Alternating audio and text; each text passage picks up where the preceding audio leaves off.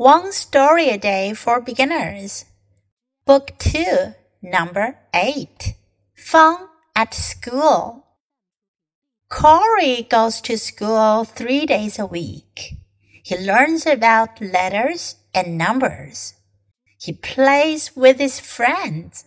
They play inside when it rains and outside when it is sunny. It is fun. Next year, he will be five years old. He will go to school five days a week. He can't wait. 这个故事讲的是一个叫 Corey 的小男孩，fun at school，在学校玩的开心。Corey goes to school three days a week. Three days a week，一个星期三天，一个星期三天去学校。 he learns about letters and numbers. 他学习什么呢？Letters 字母 and numbers 数字。He plays with his friends. 他跟朋友们一起玩。They play inside. Inside 在室内屋内。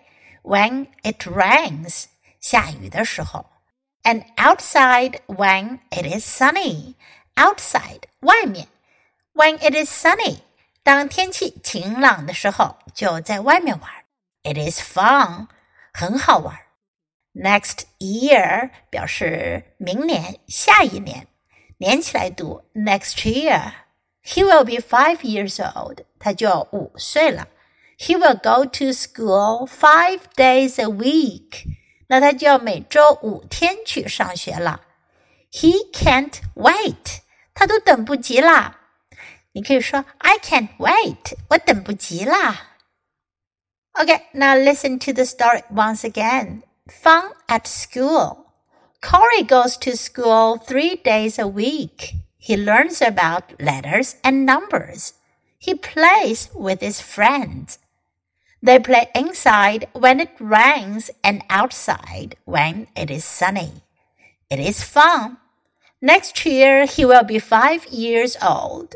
He will go to school five days a week. He can't wait.